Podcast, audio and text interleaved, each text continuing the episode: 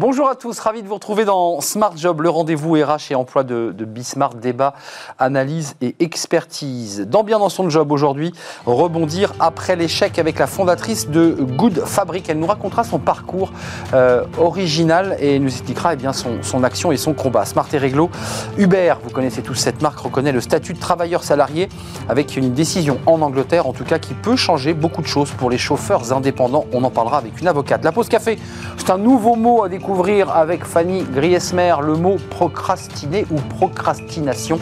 On fera le point avec elle dans quelques instants. Le cercle RH, on va parler du plan de relance. Oui, ce fameux plan de relance et des mesures gouvernementales, elles sont concrètes.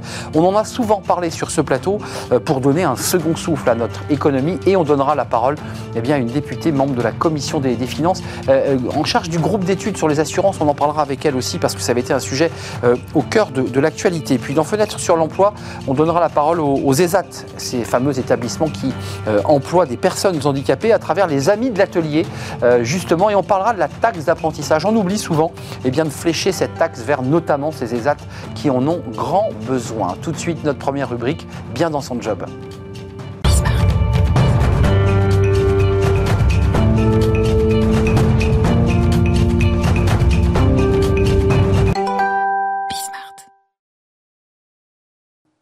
Bien dans son job, notre première rubrique et une visio euh, en distance avec euh, notre première invitée Nathalie Lebas-Vautier. Bonjour Nathalie.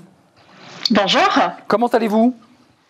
Très bien, très très bien, merci beaucoup. Fondatrice de Good, euh, Good Fabric. Euh, D'abord, avant de nous parler de votre initiative, de l'action que vous menez en matière de, de, bah, de lutte contre le réchauffement climatique, d'une certaine manière, racontez-moi votre histoire, parce que vous étiez dans l'entreprise, vous aviez une bien belle entreprise qui cartonnait dans le textile, euh, très made in France, très, euh, voilà, très naturelle, et puis, qu'est-ce qui s'est passé? Alors oui, une aventure entrepreneuriale et pionnier, en tout cas des, filières en coton biologique, alors que la conscience, on va dire, écologique de notre pays était encore vierge en 2003-2004. Donc euh, euh, le défi, l'audace, je crois, d'essayer de, de, de, faire bouger les lignes dans une industrie qui est quand même la deuxième industrie la plus polluante au monde après le pétrole, avec une matière végétale naturelle la plus consommée au monde, mais qui demeure la plus polluante, celle qui consomme le plus de pesticides. Euh, voilà, euh, qu'est-ce qui s'est passé? Oui, j'ai perdu mon entreprise parce que j'ai mis l'intérêt collectif avant l'intérêt euh, de l'entrepreneuriat, c'est-à-dire que bah voilà, quand vous ouvrez 50 magasins en France, vous avez besoin de, moyens, de fonds, et donc les fonds d'investissement ont parfois des intérêts qui sont pas tout à fait alignés avec les les fondateurs d'une entreprise et puis euh, la crise de 2011 a évidemment freiné la réalisation euh, de nos chiffres d'affaires. Euh, donc voilà, et puis aussi des tensions de trésorerie qui sont liées évidemment à un engagement où vous payez avant de recevoir la marchandise 6 à 8 mois avant pour payer correctement l'ensemble des intervenants sur votre supply chain. Donc ça c'est intéressant, c'est votre expérience précédente qui vous a, je dirais, nourri, fait grandir en quelque sorte parce que vous êtes très résiliente, Nathalie. Euh, vous avez vous êtes remontée sur le cheval, comme on dit, euh, d'une manière un peu familière, et vous avez créé Good Fabric justement en, en, ayant cette valeur ajoutée de celle que vous avez vécue dans l'expérience passée. Racontez-moi, Good Fabric, c'est quoi? C'est la même chose pour accompagner les entreprises et être plus vertueuses oui, absolument. Good Fabric, c'est un concentré de 18 ans d'expérience sur le terrain parce que je crois qu'aujourd'hui, voilà, la résilience est un mot à la mode, la RSE est un mot à la mode. Vous pouvez véritablement agir quand vous connaissez vos parties prenantes, que vous êtes sur le terrain et que vous vous confrontez à leur réalité, qui n'est pas forcément notre réalité à nous, avec notre vision et nos exigences occidentales. Et évidemment, vous l'avez dit, je crois que euh, j'ai vécu un échec, mais c'est un échec professionnel, c'est pas un échec de mes convictions et de mes valeurs, et je me suis concentrée euh, sur euh, mon engagement et donner du sens à mes valeurs pour pouvoir, eh bien, faire de mon entreprise ce qui me ressemble, je crois, et que je partage avec mes collaborateurs et, et intégrer, on va dire, le cœur du réacteur des entreprises que j'accompagne aujourd'hui pour leur permettre de muter de façon crampée et en, en pouvant mesurer les succès au fur et à mesure, puisque la RSE, c'est un chemin qui, est, qui est long euh, Mais je crois qu'il. Oui. Nathalie, très concrètement, on, a compris votre démarche parce que c'est parce que vous aviez cette valeur ajoutée que vous accompagnez l'entreprise sur le bon chemin, un chemin plus vert. Concrètement, qu'est-ce que vous leur apportez et qu'est-ce qu'ils mettent en place pour améliorer tout cela? Alors très concrètement, euh, l'opérationnalisation de notre action, c'est ce qu'on aime faire. Très concrètement, quand une entreprise, notamment dans le textile, utilise du coton dit conventionnel, on les accompagne, un, à tracer l'ensemble de leur filière et savoir exactement où euh, est cultivé le coton qu'ils utilisent et on les accompagne euh, vers des coopératives euh, certifiées en agriculture biologique pour leur permettre d'être plus vertueux sur leur mode de production. Donc c'est extrêmement concret et on va leur expliquer aussi quel est l'investissement financier qu'ils vont devoir faire pour faire cette mutation. et voilà, c'est très très concret. Donc je crois que les idées, elles ont besoin d'action, elles n'ont pas besoin de blabla. Je crois que les diagnostics, tout le monde les a fait. On passe notre vie en faire. Euh, moi, ce qui m'intéresse, c'est d'agir euh, et, avec des petits moyens, on fait des grandes choses. Et ça, c'est vraiment ce que je retiens de mon, combat au quotidien. Euh, Nathalie, il y, a, bon, y a plusieurs marques, on va citer les, plus connues, mais il y a Bompard, Body Nature, Dans ma culotte et Moi et Moi, qui font appel à votre expertise. Bompard, par exemple, qui est une, marque connue, comment ils améliorent encore un peu plus, je dirais, leur process? Et puis, double question, euh, comment il répercute ou pas d'ailleurs le prix euh, sur, euh, sur le consommateur? Parce que c'est un vrai sujet, le consommateur dit moi je suis prêt à, à faire l'effort mais c'est trop cher, voilà, j'ai pas les moyens. Mm. Alors, il y a aussi, faut, je crois qu'il est important et je crois que les consommateurs et les personnes que nous sommes aujourd'hui, on a très bien compris, euh, enfin j'espère, euh, que euh, le droit du travail, que le, respect de l'environnement a un coût. C'est-à-dire que quand vous achetez un t-shirt ou un cachemire à 80 euros, on se doute bien qu'il y a certains maillons de la chaîne qui n'ont pas été rémunérés à leur juste valeur. Alors, le, on vit dans un monde qui est complexe euh, et, et, particulièrement en ce moment avec la situation du Xinjiang. Euh, mais pour répondre à votre question, euh, Éric Bompard a fait appel à nous parce que euh, il voulait avoir une meilleure visibilité sur leur filière de cachemire et s'assurer particulièrement que la bientraitance animale était vraiment euh, était vraiment respectée. Et donc pour ça, je suis allée en Mongolie intérieure euh, sur leur filière, rencontrer les coopératives, rencontrer les éleveurs, quand, rencontrer l'ensemble des parties prenantes pour essayer d'apporter un regard nouveau mais surtout faire progresser leur filière. le premier critère de la RSE, c'est quand même rester fidèle aux partenaires avec lesquels on travaille depuis euh, plus de, 15 ans ou de 20 ans, ce qui est le cas de cette marque. On a bien entendu votre discours qui est très engagé. C'est un discours euh, non pas militant, mais engagé, avec des convictions mmh. très fortes. La crise que l'on traverse depuis maintenant un an, dans laquelle nous sommes toujours, euh, est-ce qu'on est un peu sur cette ligne de crête? Est-ce que vous leur dites surtout lâchez pas Lâchez pas. C'est pas parce qu'on est en crise, c'est pas parce que euh, les magasins de vêtements sont fermés, parce que ça, j'imagine que ça a un impact. Euh, qu'est-ce que vous leur dites pour les faire tenir? ben, je leur dis évidemment de ne pas lâcher. Je, crois, vous savez, que euh, les entreprises euh, dans la mode et dans le textile qui seront encore euh, dans le, le jeu, on va dire, dans les 10 ou 20 prochaines années, c'est celles qui vont savoir réellement s'engager. et qu'en fait, je pense que le principal actif d'une marque, c'est sa réputation. Ils y sont tous attachés. Donc, pour de bonnes ou de mauvaises raisons, l'ensemble des acteurs sont en train de s'engager. Et ça, c'est une très bonne chose pour faire bouger les lignes au niveau mondial.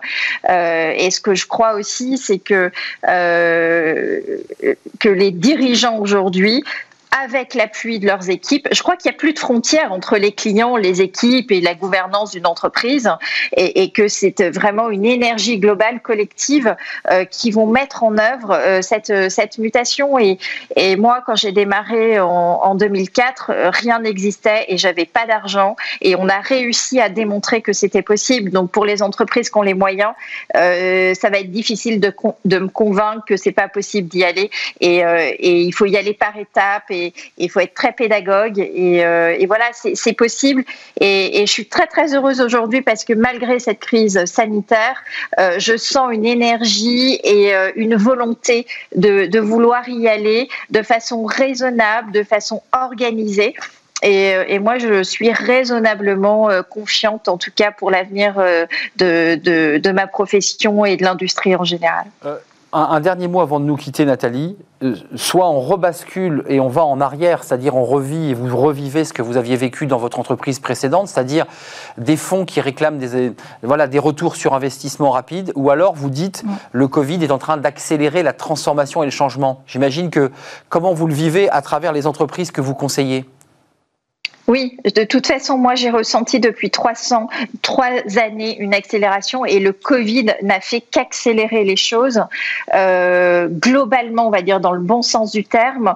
Euh, donc voilà, et, et, je pense que euh, il faut redonner de la valeur à à des résultats extra-financiers d'une entreprise. Eh euh, et ça, je crois que c'est les enjeux, euh, en tout cas de demain, sur les fonds d'investissement, parce que même les fonds d'investissement à impact, euh, j'ai pu échanger avec des, des, jeunes startups en devenir et ils demandent des rendements. Enfin, il y a un moment donné, je crois que le cynisme des financiers, il faut que ça s'arrête et que tout le monde soit orienté vers une valeur très forte pour l'humain, pour les entreprises, pour l'innovation et mettre du sens dans le progrès pour moi, ça, ça me semble absolument fondamental. C'était votre coup de gueule, Nathalie. C'est bien de l'entendre aussi, voilà, d'envoyer des messages au, fond, même lorsqu'il se présente comme vertueux, de peut-être euh, lever un tout petit peu le pied pour que, bah, pour que les, voilà, les salariés, les cadres et les dirigeants puissent développer leur, euh, leur business. Merci, euh, Nathalie Lebas-Vautier, résiliente, et vous avez créé Good Fabric. On a bien entendu votre combat, votre message.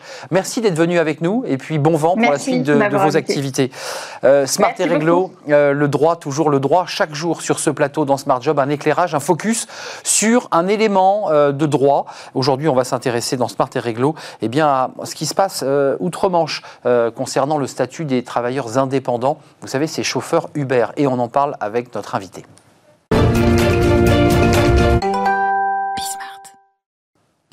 Smart et Réglo, notre rubrique juridique chaque jour avec un expert juridique ou un avocat. Aujourd'hui, on s'intéresse, on en a beaucoup parlé, on en a fait même d'ailleurs un, débat, on s'intéresse aux, travailleurs indépendants, ceux qui euh, sont des chauffeurs Uber. Alors, on va faire un focus avec notre invité dans quelques instants euh, sur une décision importante qui a été prise outre-Manche, en Grande-Bretagne, euh, qui ben, modifie substantiellement le, le, statut de ces chauffeurs, ces chauffeurs Uber, avec cet éternel débat euh, sont-ils des travailleurs indépendants ou sont-ils eh bien, des, salariés euh, dépendants car eh bien, soumis à un rapport de subordination C'est tout l'enjeu. Alors c'est un enjeu qui, euh, évidemment, sur lequel les, juristes britanniques se sont penchés. Et puis c'est un débat, évidemment, que traverse la France puisqu'il y a des recours aujourd'hui d'un certain nombre d'organisations de ces travailleurs indépendants. Myriam de Gaudusson est avec nous, avocate associée en droit du travail. Merci Myriam d'être avec nous. C'est un vrai plaisir de vous voir. Alors d'habitude, vous êtes avec nous en, en plateau.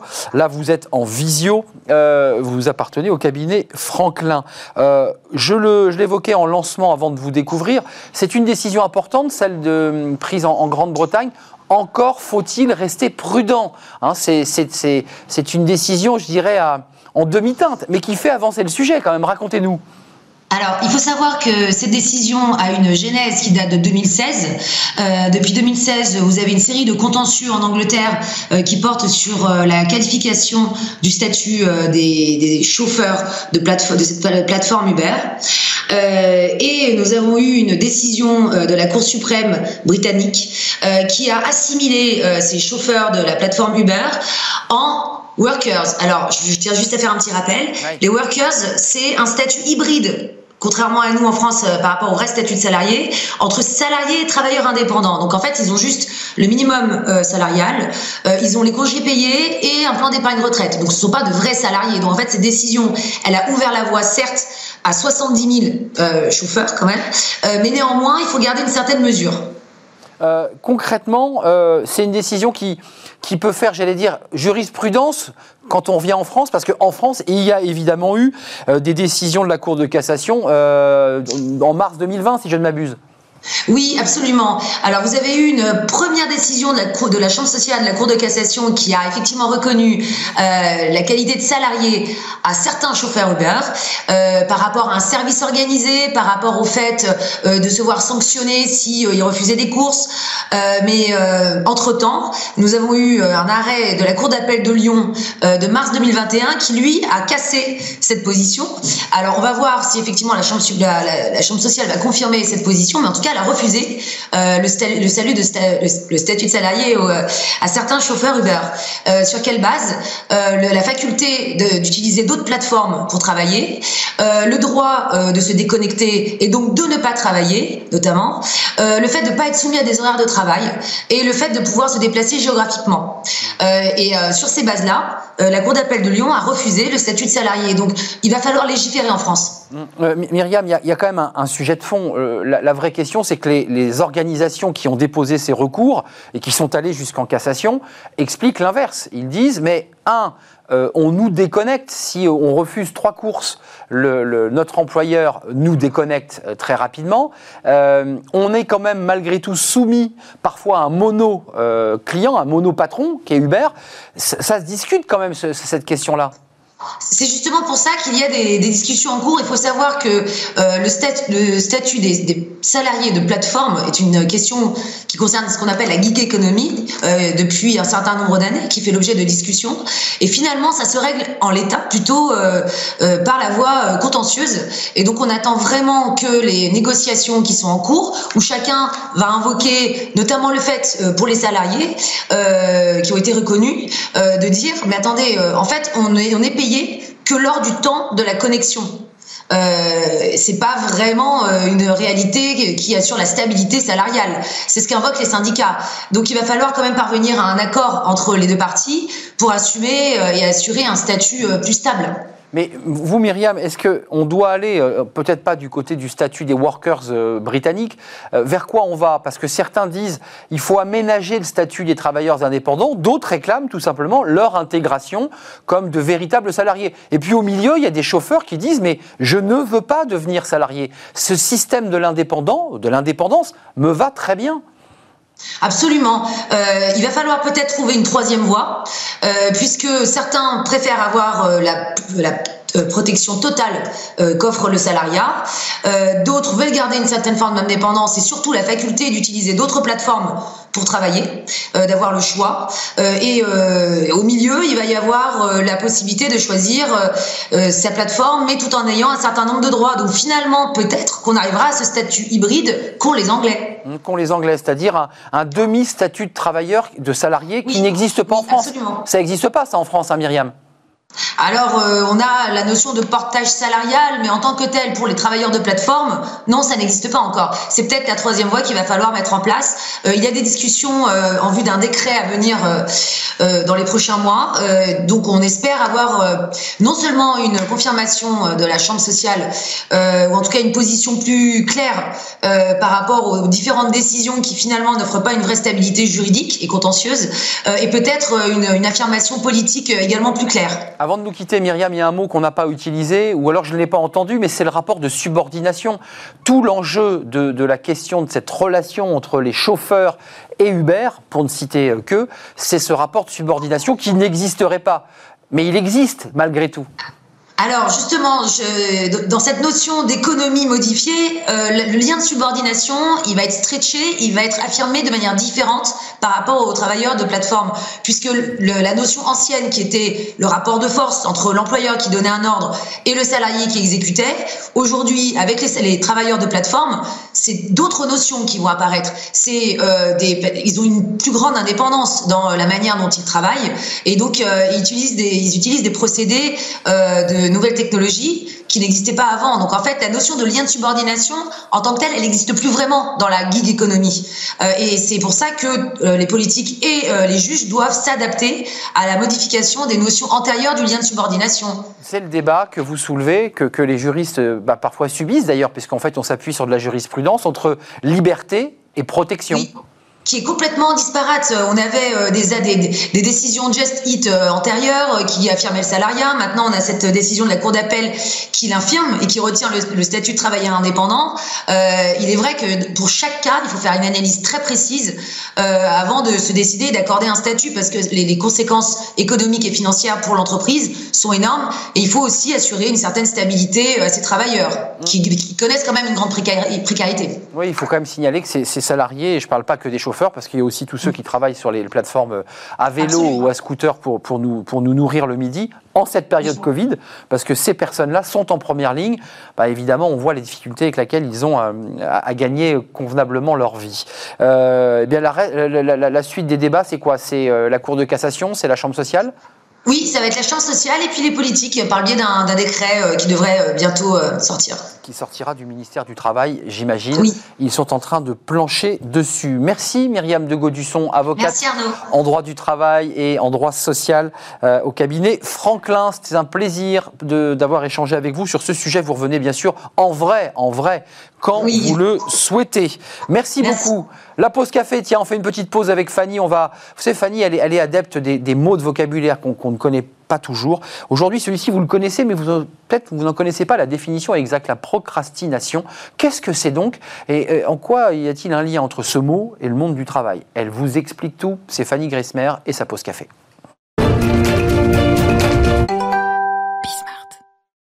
Je vous ai venu, Fanny, arriver un peu lentement. Vous aviez envie de procrastiner euh, pour venir me rejoindre.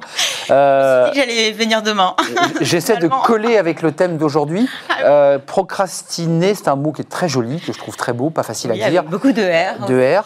Ça veut dire quoi d'abord? Et pourquoi vous avez choisi de nous en parler aujourd'hui pour le relier finalement à notre univers de travail? Alors pourquoi aujourd'hui? Bah Déjà pour ne pas procrastiner, d'une part, et parce qu'aujourd'hui c'est la journée mondiale de la procrastination. Donc on a le droit. Une journée mondiale pour tout, déjà d'une part. Elle a été créée il y a une dizaine d'années par un éditeur hein, qui visiblement aime bien procrastiner. Procrastiner, c'est remettre au lendemain ce que l'on pourrait faire le jour même. Alors si vous, vous êtes procrastinateur, j'ai trois bonnes nouvelles pour vous. La première, bah, déjà c'est que vous n'êtes pas le seul, hein, loin de là, euh, surtout en ce moment avec la généralisation du télétravail. La seconde, bah, il y a parfois du bon dans le fait de procrastiner. Bah oui. La dernière, vous pouvez y remédier. J'ai quelques petites techniques. Euh, c'est un défaut, c'est un mot très littéraire, mais c'est quoi? C'est bah, vécu comme un défaut en tout cas. Hein. C'est lambiné, qu'est-ce qu'on pourrait mettre comme synonyme? Euh... Lambiné, fainéant Non, justement, on va le voir tout à l'heure. Ah. Mais euh, non, moi j'aime bien procrastiner. Bon, ça vous plaît voilà, Moi ça me plaît. On reste dessus. On reste sur Et j'ai des chiffres encore une fois, chiffres à l'appui. Nous serions nombreux à exceller dans l'art de la procrastination. C'est vrai. Et oui, selon l'Institut Odoxa, 85% des Français admettent, admettent être concernés par ce défaut et atteint même 92% chez les 18-24 ans. C'est vrai. Un phénomène qui est donc largement répandu. De quoi se dédouaner hein, de ces remords si tant est que vous en ayez. Selon un autre sondage mené lui par Opinionway en 2018, nous serions ainsi près de 50% à procrastiner une heure au moins par jour au travail, et c'est là que ça nous concerne. Et 22%, plus de deux heures sur une journée de travail de 8 heures, ça fait beaucoup quand même. Une fâcheuse tendance qui se serait d'ailleurs nettement accentuée euh, à la faveur du développement des nouvelles technologies, du numérique. C'est ce numérique hein, qui nous permet bah, finalement d'avoir de nombreuses occupations euh, pour euh, bah, voilà, remettre à demain voilà, ce qui nous attend, les tâches de travail.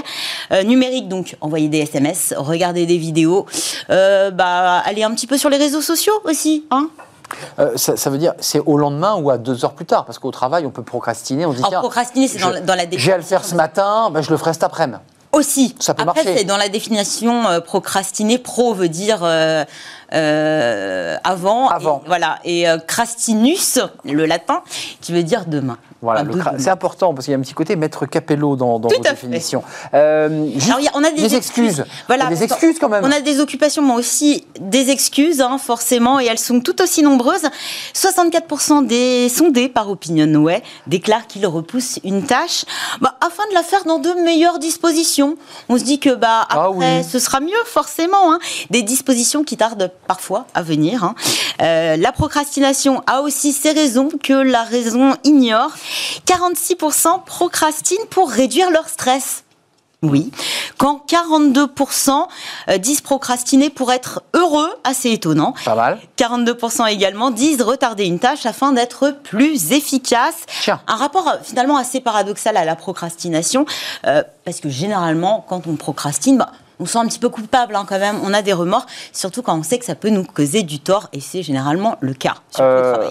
Est-ce qu'il ne faut pas faire attention un peu aux préjugés hâtifs du procrastinateur? Si, Lui, c'est un procrastinateur. Vous, vous parliez de, de fainéantisme. Alors c'est vrai qu'on a pas- tendance à, à assimiler le procrastinateur à... bah alors déjà, procrastiner, mauvais défaut, manque de volonté. Le procrastinateur, il va être quoi? Je m'en foutiste, fainéant, hein. alors que pas du tout. En fait, Ah. euh, bah, derrière les excuses hein, qui peuvent euh, prêter à sourire, surtout quand on dit que ça nous rend heureux, hein, bah, en fait, il y a surtout plusieurs causes et des causes euh, d'ordre psychologique. On retrouve fréquemment la peur de l'échec la faible estime de soi, le Mmh. perfectionnisme, la peur de la frustration, l'ennui également. Euh, bah, en fait, c'est autant de sentiments qui peuvent freiner le passage à l'acte, le fait de se mettre à l'ouvrage, parce que derrière, on ne va pas avoir une satisfaction immédiate. Euh, et c'est ce qu'on re- on recherche hein, généralement. Manque de confiance. Aussi, et puis bah, le peur, la, la peur de effectivement échouer, que ce ne soit pas aussi bien qu'on l'espère. Et puis des fois, c'est un peu trop ardu. Donc on a du mal à se La mettre. montagne est trop pentue. ouais. Ah, Exactement, comme une petite fourmi euh, au pied de la montagne. Hum. Il y a aussi une euh, raison assez évidente, la fatigue, ce qui fait qu'on repousse. Mmh, voilà. bien sûr, bien Peut-être que vous serez plus en forme après. Ouais. Et plus surprenant, euh, procrastiner serait une forme, un- une sorte d'acte de rébellion. Tiens. On se, voilà, on essaierait d'aller contre la société, une société de l'urgence qui nous impose énormément d'impératifs. Et de l'ordre Le monde du travail vous en impose également. On pense notamment aux horaires, au planning. Hum, Il y a des Et puis au rendu, bien sûr, de rapports euh, Je pose, quelconques. je pose la question à, à tous ceux qui nous regardent. Quand on dit à son fils range ta chambre, euh, est-ce que c'est parce qu'il n'a pas confiance en lui qu'il ne la range pas? Peut-être qu'on peut soumettre cette question à, à ceux qui nous regardent, à nos, à nos Bah, internautes. je pense qu'il y a quand même Ouais. des raisons d'ordre psychologique. Et là de aussi. rébellion. Et aussi contre Et- l'autorité Et parentale. contre l'ordre. Euh, des vertus cachées.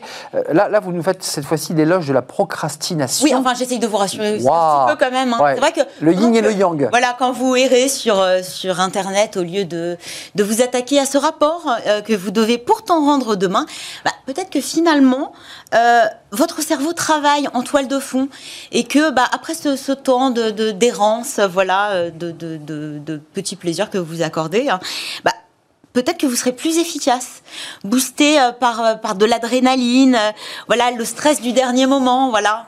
Donc euh, repousser ne vous rendrait que meilleur. En tout cas, c'est tout le mal qu'on peut vous souhaiter. hein. Euh, alors c'est vrai que ça fonctionne pour certains d'entre nous. Laissez passer du temps, euh, du temps, euh, voilà, pour mûrir une décision, mûrir un travail, rendre au final un travail plus nourri, plus riche. Après tout, la sagesse populaire dit bien que la nuit porte conseil, d'où le remettre au lendemain. Ouais. Peut-être que euh, le Euh, travail n'en sera que meilleur. Euh, elle reste positive quand elle est maîtrisée, la procrastination, Alors, quand on arrive oui. à gérer son Là, agenda. effectivement, quand on, on sent qu'on est bon que dans l'urgence, au Ah. dernier moment, beaucoup d'étudiants vous le Ouais. diront hein, d'ailleurs. Ça rappelle des souvenirs. Mais donc, quand c'est gérable, oui, et que effectivement vous êtes bon dans l'urgence. Ceci dit, si vous avez besoin de, de prendre votre temps, de repousser, c'est très bien, tant mieux pour vous. Le problème, c'est quand ça gêne quelqu'un d'autre. Hmm. Surtout quand on Qui attend votre dossier. travail, euh, un travail collaboratif, là ça peut gêner parce que finalement, euh, si vous vous perdez votre temps, vous en faites surtout perdre aux autres. Outre la panique, le risque, le vrai, surtout au travail, c'est de passer pour quelqu'un, bah voilà, de peu fiable. Bah oui. mal organisé, et là ça peut clairement vous coûter des Hmm. points, Qui rend pas à l'heure. de l'argent, parce que la procrastination, ce qu'on ne dit pas aussi, c'est que euh, il y a au travail, mais il y a aussi à la maison avec les factures, le ménage, Hmm. et là ça peut vous coûter cher. Oui, ça c'est procrastinateur dans son ensemble. Les astuces, Fanny, avant de nous quitter. Eh ben oui, bah voilà, on va quand même Quelques essayer de. Si vous voulez. euh, au final, vous défaire de cette mauvaise habitude, euh, d'ajourner ces tâches hein, qui peuvent vous sembler rébarbatives, euh, trop ambitieuses ou chronophages, il y a plusieurs petites techniques. Bah, déjà, commencez peut-être par faire une to-do list. À la to-do list. La to-do list. Alors, Moi, je suis, j'adore la to-do list. What ça is me- it? Ça me motive. Bah, vous, vous faites une liste en fait de toutes les tâches que vous avez à accomplir, et sur les tâches qui vous semblent vraiment euh, trop importantes ou celles que vous n'avez vraiment pas envie de faire, vous découpez ces tâches en plusieurs petites tâches. Ça vous semble plus simple plus facile à aborder. Donc finalement, vous y mettrez plus facilement, vous iriez, vous irez step by step, hein, ce qui vous semble beaucoup moins, euh, beaucoup moins difficile. on fait des tranches. Euh, éviter les sources de distraction, hein, parce que c'est là aussi la procrastination. On en parlait télétravail. Ben, en fait, vous êtes dans un environnement chez vous qui euh, avant était plutôt associé à la détente. Donc, qu'est-ce que vous avez? Vous avez la télé, vous avez votre portable, bon là, Bah oui. comme partout. hein. Donc, essayez de, de vous mettre dans un coin au calme, de mettre peut-être votre téléphone sur mode avion ou euh, de désactiver les notifications. Euh, respirer, on en parle encore une fois. Moi, je pense que c'est le remède pour tout. Mais bien nous, hein. sûr. Respirer, ça vous aide à mieux Ouais. vous concentrer. C'est presque un rituel. Voilà, vous vous concentrez. Vous faites redescendre le, scr- le- le stress parce qu'on parlait d'anxiété. Bien sûr. Et avant, ça vous permet d'attaquer dans de meilleures dispositions. Euh, prévoir des pauses aussi et des récompenses. Récompenses Un en fin de tâche. J'allais dire un chocolat. Un gâteau, un petit gâteau. Euh, évitez quand même, hein, parce que euh, à la longue, surtout si vous en donnez euh, Ouais. petit- un petit plaisir après chaque tâche, ça risque de faire beaucoup. Et voilà, seulement à la fin de la tâche, hein, sinon ça ça fonctionne pas. Et puis sinon, j'ai envie de vous dire. Tournez-vous vers la technologie. hein. Ah. Il y a une société canadienne qui a mis au point des lunettes anti-procrastination. Oui, un concentré Des de technologie. Euh, non, pas encore. Ça, ils ne sont pas pensés, mais visiblement, vous avez de bonnes idées. Ce sont des lunettes où il y a plusieurs capteurs qui mesurent les battements de votre cœur, euh, les yeux également, plein d'indicateurs. Et en fait, bah, euh, ils- elles vous préviennent quand vous commencez à vous détourner l'attention, à détourner votre attention Oui. de votre Comme en travail. voiture, en quelque sorte. Euh, par exemple, voilà, si vous regardez Netflix en, en participant à une visio, hop, les lunettes, qu'est-ce qu'elles font? Il y a une petite LED qui s'allume au coin de, de- de vos lunettes. Hmm. Et votre vous avez également ouais. un signal sonore pour vous, ça. remettre dans le droit chemin euh, tout de suite. Et votre manager voit évidemment avec ce LED que vous n'êtes pas avec lui. Euh, Elles sont pas très discrètes, hein, ces lunettes. Oui, j'ai vu, c'est euh, une grosse lunette. Euh, donc c'est vraiment pour les procrastinateurs de très haut niveau là. hein. Ah oui, oui, Quand oui. on arrive à ce niveau-là, voilà, il y a quand même quelques niveaux de procrastinateurs. Merci Fanny de nous avoir éclairé. Procrastiner, mais pas trop. On pourrait peut-être résumer tout cela en. Mais en, t- en- en toute chose, euh, la, la mesure est bonne. La mesure est bonne. Voilà, voilà un petit peu de pondération dans cette pause café, c'est toujours utile. On repart euh, au travail, en tout cas, on repart euh, dans notre débat, le cercle RH. Après cette courte pause, on va s'intéresser au plan de relance. Oui, mais lequel? On est encore et toujours dans cette crise. Il y a un plan de relance. Euh, le PGE, bien entendu, en est euh, l'une des incarnations de ce plan de relance. On va en parler avec une députée. Elle est membre de la commission euh, des, des finances à l'Assemblée nationale. Elle est en charge du groupe d'études sur les assurances. C'est un sujet qui avait suscité beaucoup de polémiques. Les assureurs. On va en parler avec elle et on parlera de ce plan de relance, évidemment. C'est tout de suite après cette courte pause.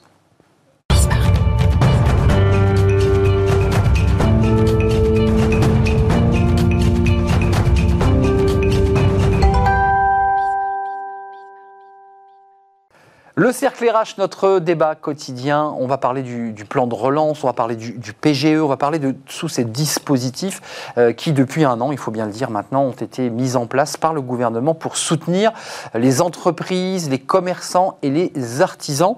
On en parle aujourd'hui avec une députée, Valéria Faure-Munetiane. Merci d'être avec nous, euh, députée de la Loire dans la troisième circonscription. Vous êtes membre de la commission des, finances, euh, de l'économie générale et du contrôle budgétaire. D'ailleurs, on parle jamais suffisamment contrôle budgétaire qu'effectuent euh, les députés sur pièce. hein. en général, c'est sur pièce que le, le contrôle s'effectue. Et vous êtes la présidente du groupe d'études assurance avec un S. On va parler du plan de relance. On va parler de la situation actuelle parce que beaucoup euh, s'étaient imaginé qu'au bout d'un an, on allait tous reprendre nos vies. Euh, presque tous les trimestres, d'ailleurs, on pense qu'on va reprendre nos vies puis on les reprend pas. D'abord, un mot sur les assureurs et ces bras de fer engagés par les commerçants. Vous l'avez suivi, vous avez été en première ligne sur ce sujet. Où en sommes-nous exactement de ces litiges? Alors, globalement, euh, on a réglé un certain nombre de sujets. Euh, tout d'abord, les assureurs ont fait quelques erreurs, notamment de communication au départ.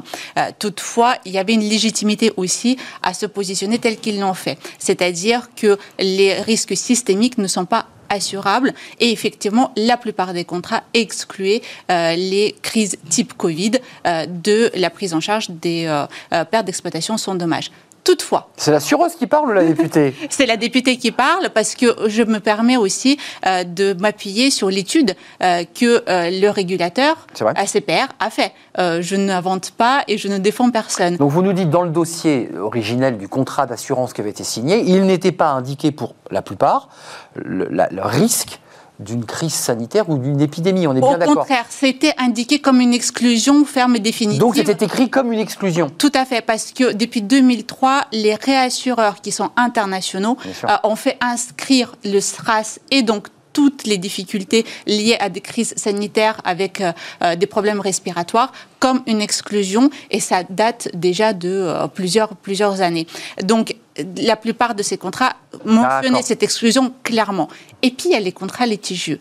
Les contrats litigieux, on est tous très clairs, le ministre comme les parlementaires, comme le régulateur, c'est que ces contrats-là doivent être tranchés par le juge parce qu'il y a une telle ambiguïté sur l'interprétation que personne d'autre ne pourra le faire que le juge en son âme et conscience. Donc c'est la justice. Euh, elle a tranché, il a tranché le, juge sur ces dossiers ou il est toujours en attente et en, observation des dossiers? On a des décisions judiciaires qui sont tombées? On a des décisions judiciaires qui sont tombées par les tribunaux de commerce mmh. et donc il y a pas mal de recours en cours et c'est plutôt ces recours-là qui vont définitivement acter une décision plutôt qu'une autre. Alors, euh, ça c'est intéressant pour les assureurs parce que c'est la justice. Là, on va revenir sur ce fameux plan de relance. Ça veut tout dire et rien dire, le plan de relance, parce que c'est vrai qu'il y a eu ce fameux plan de relance qui venait euh, de la BCE, de l'Union européenne, qui a dit, voilà, on, va allouer euh, des milliards, les Français n'y comprennent plus rien. Essayez de nous éclairer un peu sur d'abord, c'est quoi ce plan de relance? Si on prend les choses par étapes, donc on a maintenu un certain nombre d'entreprises, euh, on a maintenu les salaires en place pour pouvoir sauvegarder, préserver euh, l'économie le temps de crise. L'emploi l'emploi en premier chef euh, et surtout protéger les employés. Euh, ça, je trouve que la différence est importante. C'est pas l'emploi qu'on protège, c'est bien les salariés. Donc les femmes et les hommes. Hmm. Les femmes et les hommes qui ont une, de l'expérience, qui ont des compétences. C'est ces compétences-là qu'on a souhaité préserver.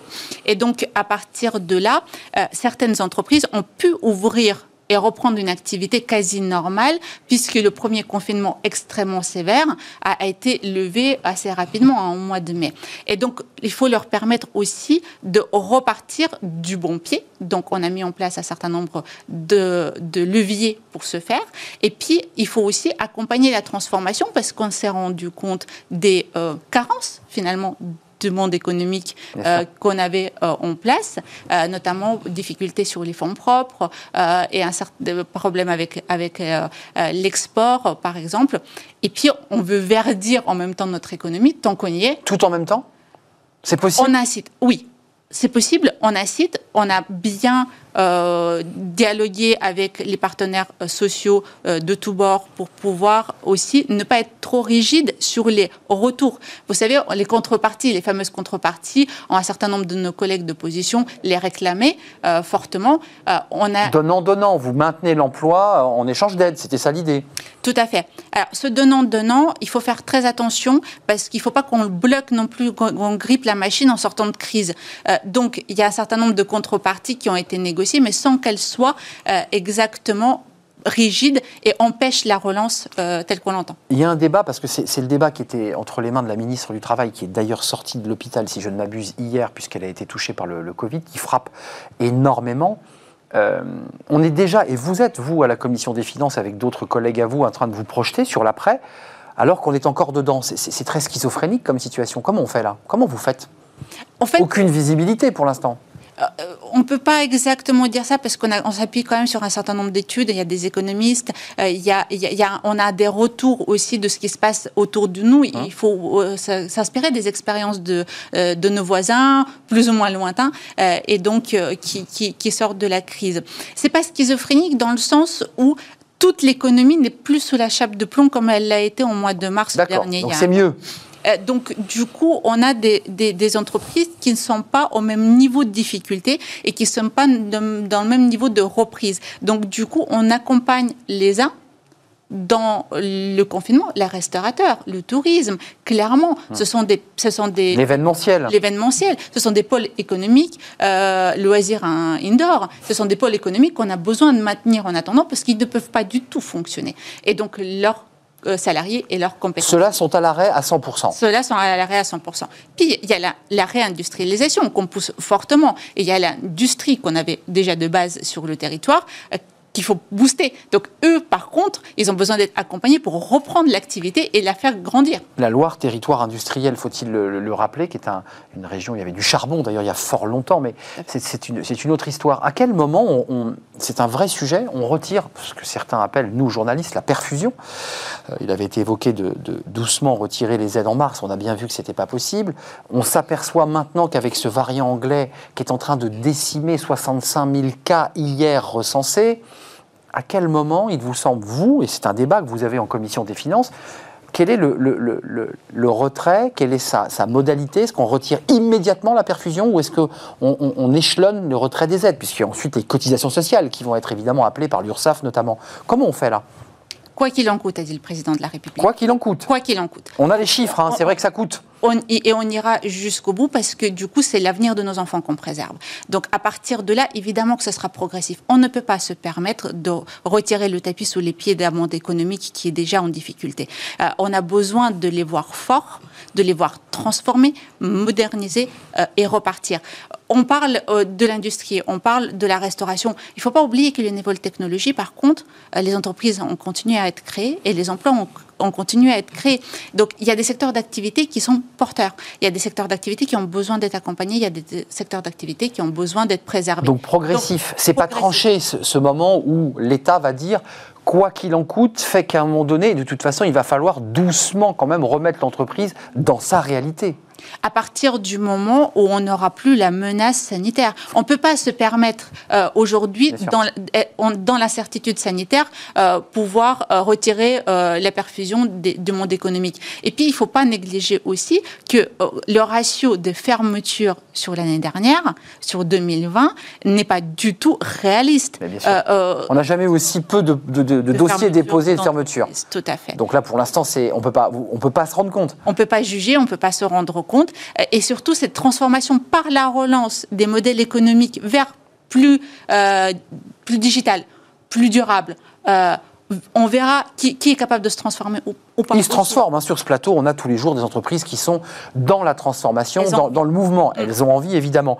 Euh, un éclairage sur le fameux PGE, le prêt garanti euh, par l'État. Euh, notre chiffre, hein, c'est un chiffre Banque de France, c'est 134 milliards d'euros qui ont été consentis à ces entreprises, petites, moyennes ou grandes d'ailleurs, et déjà un débat qui vous est soumis à la Commission des finances, qui est soumis bien sûr au gouvernement. Nous ne pourrons pas payer nous ne pourrons pas rembourser, ce qui revient à peu près à, revenir au débat du retrait de la perfusion. Euh, certains disent qu'il faut repousser ces échéances parce que si vous démarrez les échéances à septembre, certains disent nous ne pourrons pas les rembourser. Quelle est la position de la Commission des finances et quel débat vous avez avec le gouvernement sur cette question? Parce que le gouvernement est saisi de ce problème. Ah, on, essaie de préserver la logique qui était la nôtre depuis le départ, c'est-à-dire euh, ne pas pas de brutalité et l'accompagnement tant que possible. Euh, donc sur ces PGE, on commence déjà à avoir quelques pistes. Euh, il y a eu des sondages qui ont été faits sur les entreprises et leurs ressentis. Mmh. si je ne m'abuse, 90% d'entre elles ne sont pas prêtes à, entamer effectivement on le remboursement. Donc du coup, elles peuvent, elles ont deux possibilités soit le passer en amortissement, ce qui est euh, pas un remboursement immédiat, soit le, pouvoir faire le report d'échéance. Donc, qui serait reporté à quand euh À 5 ans, si, si je C'est ça, c'est ça, c'est bien 5 ans. Tout à fait. Donc, du coup, on donne les moyens euh, aux entreprises de de choisir leur destin vis-à-vis de ce PGE. Et ce qu'il ne faut pas négliger aussi, c'est que la plupart des PGE sont encore sur les comptes courants d'entreprise. Elles n'ont jamais été utilisées. C'est tout à fait exact. ils ont pris l'argent. Une garantie. Voilà, au cas où. Hmm. Et, donc, du coup, soit ça permettra de repartir dans la recherche, le développement de l'entreprise, soit cet argent-là pourra être aisément remboursé. Mais ils sont hmm pas de le faire pour le moment et ils ont raison parce que du coup, ils regardent le risque aussi à moyen et long terme. Vous avez raison, il y a une, un petit tapis de sécurité qui a été fait par des entreprises, pas partout, et elles ont, elles ont capitalisé ce PGE sans y toucher. Ça les rassure. Au cas où, il y a une forme psychologique aussi de savoir qu'on a de la trésorerie en cas de coup dur. Euh, un mot, voire même plusieurs, parce qu'il y a un vrai débat, et là qui, qui aussi impacte la, Commission des finances pour terminer, euh, et le gouvernement, avec Bruno Le Maire, hein, qui, qui, vient assez régulièrement devant la Commission des finances vous, vous éclairer. Euh, et avec lesquels vous échangez, avec lesquels vous échangez bien sûr, c'est la, question du livret A et de l'épargne. Euh, les Français n'ont jamais autant épargné. Alors on, a un chiffre qui est d'ailleurs euh, assez fluctuant. Euh, qui est euh, un, épargne colossal euh, sur plus près de 200 milliards d'euros ont été mis en caisse. On a doublé comparé alors 165 milliards d'euros, parce qu'il y a aussi le chiffre de 200 millions qui est un surplus accumulé sur notamment les livrets A, notamment, mais pas, pas que ça. la vraie question qui vous est posée, c'est comment on flèche cet argent qui dort, donc c'est le tapis de sécurité des Français, pour le réinjecter dans l'économie. Alors j'ai vu que vous aviez pris un décret, pas vous mais le gouvernement, mais pour permettre les donations euh, plus facilement, plus rapidement euh, aux enfants, aux petits-enfants. Ça, c'est un premier élément pour faire sortir l'épargne. Mmh. Alors, euh, c'est pas que les Français ont plus épargné, c'est qu'ils ont moins consommé. Ils ont moins consommé. Et, et, oui. Ça fait une différence psychologiquement, je pense, euh, pour nos concitoyens. Et donc, effectivement, il y a aussi beaucoup de ménages qui n'avaient pas l'habitude d'épargner. Donc, d'où le, fait qu'ils gardent les liquidités. Et puis, il y a la, la sécurité permanente qui les oblige à les garder soit sur les comptes courants, soit sur les livrets très liquides. Donc, il n'y a pas de placement à moyen ou à long terme. C'est ça qui est problématique. C'est pas qu'ils ne consomment pas in fine, parce que bah, on n'a plus de loisirs, hein, c'est compliqué de consommer en ce moment, mais que cet argent ne soit pas injecté dans l'économie réelle, qu'il soit gardé en, liquidité. Donc tout d'abord, il faut rétablir la confiance. Et pour rétablir la confiance, il faut donner de la lisibilité et de la visibilité. Et on n'en a pas. Et on en a, on n'en a pas toutefois. On sait quelles sont les échéances à terme, même si on n'a pas le délai exact de ces échéances, on sait comment on va dérouler par la suite. Et c'est la peur du chômage, c'est la peur du déclassement, c'est la peur de la crise sanitaire qui font tout ça. Donc je pense qu'il faut qu'on communique beaucoup mieux et beaucoup plus, et je profite de la tribune ici pour dire qu'on a un plan. On n'a pas les délais, mais on a un plan de comment sortir de la crise, et le plan de relance fait partie de ce plan-là. C'est quoi ce plan? Euh, Un plan par étape? Tout à fait il n'y aura pas de retraite tapis euh, et il ne faut pas C'est ça votre message aujourd'hui euh, Oui. N'ayez pas peur, on ne vous retire pas le tapis au mois de septembre. On n'abandonnera personne sur le bord de la route, quoi qu'il en coûte. Ce n'était pas un message en l'air. Donc il ne faut pas avoir la crainte de l'avenir parce qu'on prendra les mesures au fur et à mesure nécessaires et il ne faut pas craindre le, chômage de masse. Hum. Euh, donc ensuite, il faut placer dans l'économie réelle parce que nos entreprises pour que notre plan fonctionne, ont besoin des ménages qui, qui ont épargné. L'offre et la demande. Ça va de pair. Hum. Euh, d'où la création des obligations euh, pour pouvoir créer, renforcer les fonds propres, quasi fonds propres des entreprises. Hum. Donc c'est là-dessus qu'on les attend, les ménages. Et donc si on les rassure d'une part, si on utilise un certain nombre de leviers, c'est-à-dire le passage de patrimoine entre vivants pour que les générations les plus, euh, les plus jeunes... C'était fait, ce décret à quelques jours là. Voilà. Et puis et, et qu'ils investissent sur du moyen terme, hein, les obligations, c'est à 8 ans, avec un rendement quand même qui, qui, est sympathique, mm. hein, entre 5 et 6 avec, avec la garantie de l'État de 30% mm. des pertes potentielles. Et ça, c'est réinjecté dans l'économie réelle. Et ça, c'est réinjecté, mais dans les TPE, PME, ETI françaises qui ont les reins solides, elles sont choisies. Et qui ont besoin de cet argent. Et qui ont besoin de renforcer leurs fonds propres pour pouvoir continuer à sauvegarder les emplois. Hum, ça, c'était le message que vous voulez faire passer. Avant de nous quitter, Valérie euh, Faure-Munetian, je voulais savoir dans quel état d'esprit vous étiez, vous, la députée, parce que vous êtes engagée sur ce plan. Vous nous dites, il est prêt, mais évidemment, euh, il est fluctuant, puisqu'il dépend du moment de sortie. Il y a quand même beaucoup d'inquiétudes, vous devez le ressentir dans vos circonscriptions. Il y a énormément d'inquiétudes et il faut continuer à rassurer. En plus, on rentre dans une période, vous savez, ce tunnel électoral entre les départementales, régionales, la présidentielle. On voit bien, les annonces se font tous les jours euh, et la législative. Donc, c'est le moment de crispation, déjà en temps normal, mmh. hors crise. Euh, pour, euh, pour les Français.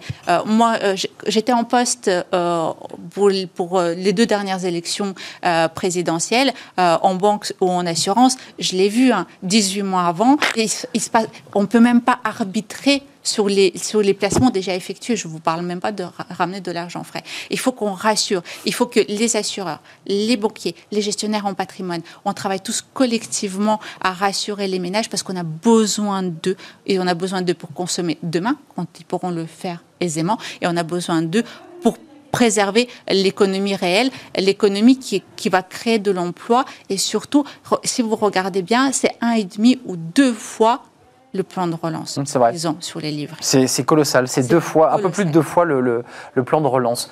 Donc, on a besoin d'eux. Vous avez besoin de cette épargne à condition que bah, vous les accompagniez aussi. On a besoin des euh, personnes. Des, de cette, des femmes et des hommes, on a bien compris, mais là en l'occurrence il s'agit d'argent frais, euh, de l'épargne des, des Français pour l'injecter dans, la, dans notre économie, des petites entreprises. C'est un plaisir de vous accueillir. Merci d'être venue Valérie, euh, Valéria Faure-Munetian. Je précise que vous êtes aussi euh, ukrainienne, enfin, vous, vous venez d'Ukraine, d'où cette petite, cette petite pointe d'accent, si ceux qui nous regardaient se posaient la question. Merci d'être venu avec nous sur ce plateau dans, dans Smart Job. Vous revenez quand vous le souhaitez, évidemment. On termine notre programme par euh, bah, la taxe d'apprentissage. Ça, c'est un sujet qui concerne la, Commission des finances à l'Assemblée. Euh, on ne pense pas souvent aux ESAT, vous savez, ces établissements euh, bien qui font travailler des personnes handicapées. Elles ont besoin de votre taxe d'apprentissage et on va en parler tout de suite avec l'une de ces associations. C'est tout de suite. Avec le groupe Belvedia, préservons les ressources de demain.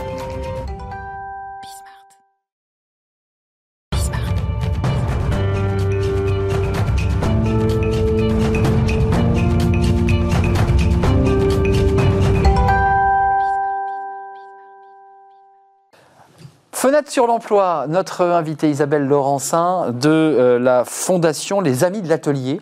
Euh, merci d'être avec nous. Alors, pour, pour ceux qui ne vous connaîtriez pas, euh, la marque en tout cas, c'est intéressant, c'est, j'évoquais les ESAT. Est-ce que vous appartenez à, à ce, à ce sigle un peu barbare d'ESAT Oui. On est bien d'accord. Alors, je, je- je vous explique peut-être. La, la Fondation des Amis de l'Atelier, elle accompagne euh, 3000 personnes en situation de handicap psychique, mental et avec autisme dans 90 établissements et services, euh, sur tous les pans de la vie, habitat, vie sociale, enfance, et entre autres l'insertion professionnelle. Et c'est là, euh, en effet, que nous avons 8 ESAT. Donc ESAT qui veut dire Établissement. établissements et services d'aide par le travail, qui, sont, euh, qui étaient appelés avant les CAT. Et c'est parce que nous avons des ESAT et que nous formons 790 travailleurs en situation de handicap que nous sommes habilités à percevoir la taxe d'apprentissage. Alors, Sujet qui nous intéresse aujourd'hui. Voilà, c'est important parce que d'abord, on ne parle pas suffisamment des ESAT et du travail que font Mm. euh, les encadrants, les profs euh, pour apprendre des métiers et faire travailler. Parce que les ESAT, c'est on travaille concrètement, on a une Mm. Mission C'est ce qu'on appelle le, milieu protégé. le milieu protégé. Mais il y a des moniteurs C'est qui ça, encadrent. hein. Euh, et qui, qui font quand même grandir euh, ces Mm. personnes handicapées sur leur lieu de travail. Pourquoi on ne pense pas aux ESAT pour la taxe d'apprentissage? Parce que c'est vrai que spontanément, la taxe d'apprentissage, on la ventile sur des entreprises, j'allais dire, traditionnelles. Oui, alors en fait, euh, nous, on peut percevoir la partie solde de la taxe d'apprentissage qui, donc, euh, en effet, peut être versée soit à des écoles, soit aux ESAT. Les ESAT sont habilités à la percevoir depuis 2014. Donc c'est assez récent. Et alors on n'y pense pas. J'espère que de plus en plus d'entreprises y pensent en fait. Et nous, en tout cas, on est là pour justement que les entreprises y pensent et on communique en ce sens. Euh, et on va dire que les entreprises qui souhaitent donner du sens justement à leur taxe d'apprentissage ont tout intérêt à la verser justement en faveur des ESAT. Euh, elles sont très sollicitées, les entreprises, pour leur taxe d'apprentissage. Ouais, vous le savez, vous êtes là aujourd'hui, très courtisé. Voilà, donnez-nous votre taxe. Ça peut être des écoles, ça peut être des, des fondations aussi. Euh, c'est- important quand même qu'elles se tournent aussi vers ces personnes handicapées, parce que c'est vrai que c'est compliqué, euh, le financement des ESAT.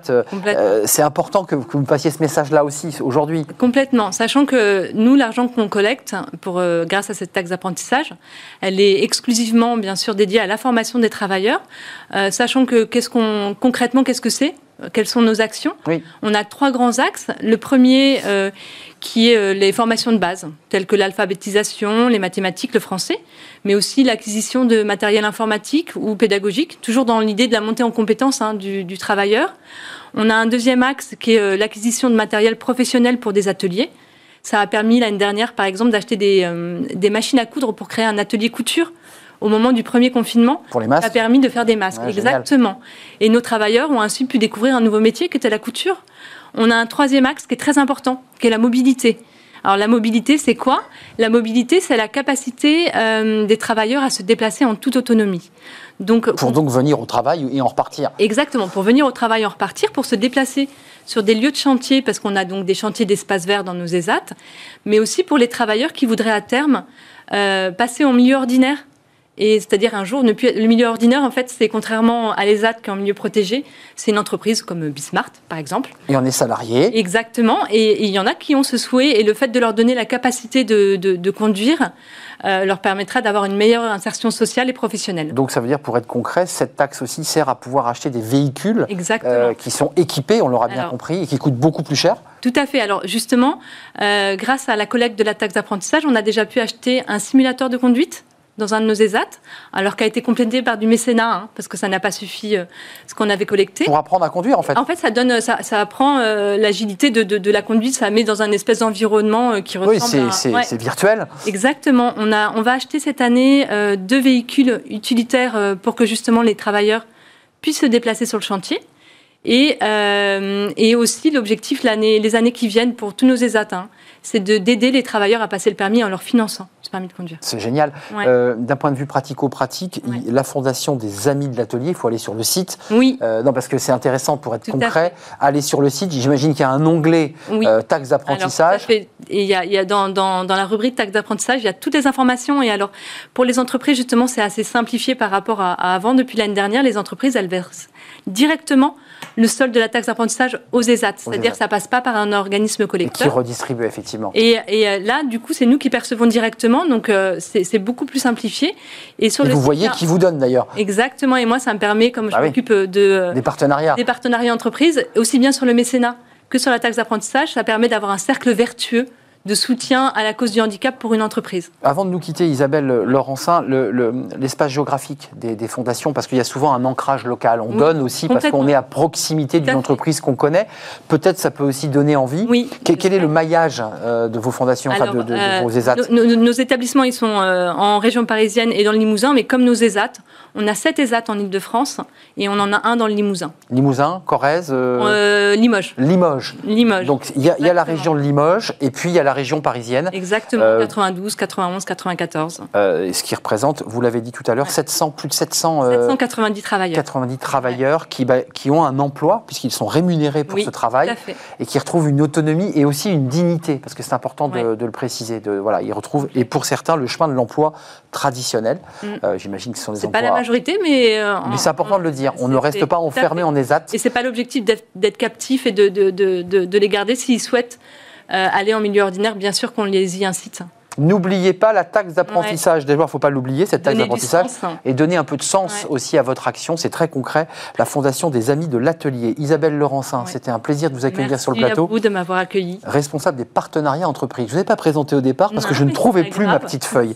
C'était un plaisir. Merci, à Merci vous. à vous. Merci à tous nos invités qui viennent euh, évidemment nous faire partager leur, euh, leur passion, leurs envies. Merci à vous, merci à Fanny Griesmer, merci euh, à notre amie Margot, Pauline et Elmisa à la réalisation et puis Justine au son. Bah, c'est une équipe euh, très féminine aujourd'hui qui m'accompagnait. Je serai là demain, bien entendu, en direct sur ce plateau. Euh, D'ici là, restez fidèles à tous nos programmes et portez-vous bien évidemment dans ce climat un peu anxiogène. Bye bye, à demain.